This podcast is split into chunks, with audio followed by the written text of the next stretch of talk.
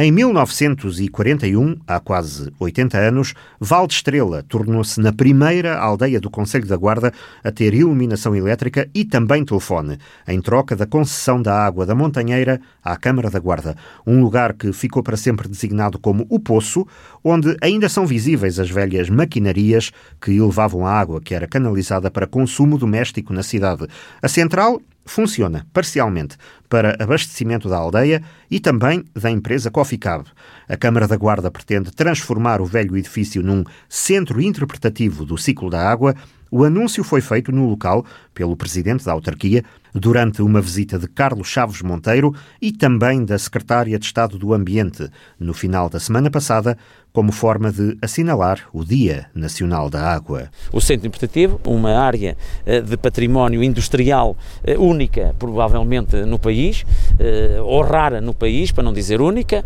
se assim entendermos, e a partir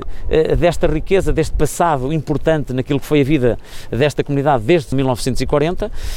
nós projetamos também exatamente este exemplo de que foi a partir daqui que uh, muita da água, ou a água que alimentou a nossa cidade durante vários anos, foi deste espaço e, e portanto, é um local uh, histórico, identitário, de referência para a nossa comunidade e, porque não, a partir daqui, fazer esse centro também uh, de interpretação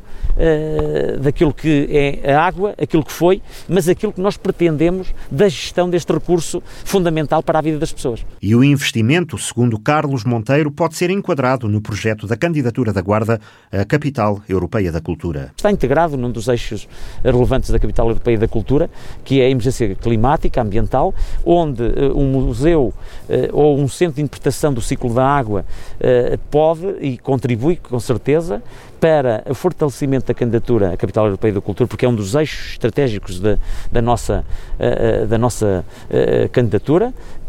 mas, acima de tudo, são novas abordagens, são novos entendimentos que procuram desenvolver na consciência das pessoas, através da educação para o ambiente, através da educação para uma melhor gestão deste recurso essencial e que nós acreditamos tem efeito naquilo que é o futuro